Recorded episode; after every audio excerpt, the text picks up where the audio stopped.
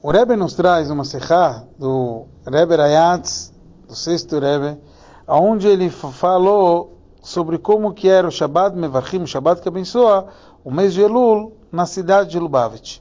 Ele fala que nesse Shabbat Mevarchim Elul, a, o sol ainda brilhava e a gente já via mudando o ar, começando pelo sentindo o cheiro de Elul e o vento de Chuvá.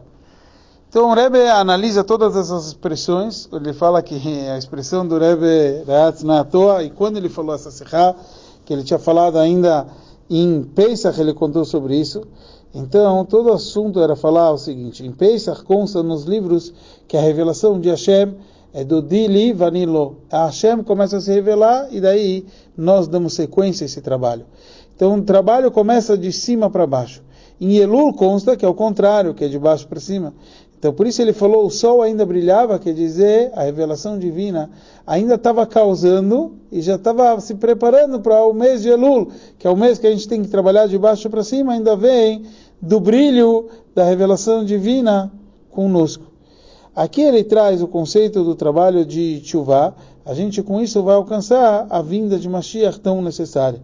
Mas para isso a gente tem que fazer o conceito de Tshuva é devolver o espírito nosso para.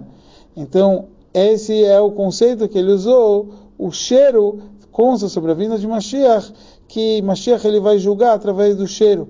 Então, o conceito, a necessidade de Elul é uma necessidade básica, assim como o ar.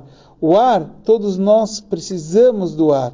E assim tem o conceito de Tchuvá do mês de Elul, é extremamente básico e necessário para cada um de nós, assim como o ar. E com isso, esse era o sentimento em Lubavitch, que a gente possa causar a nossa Tchuvá e a vinda de Mashiach. Bora lá, Mashiach já.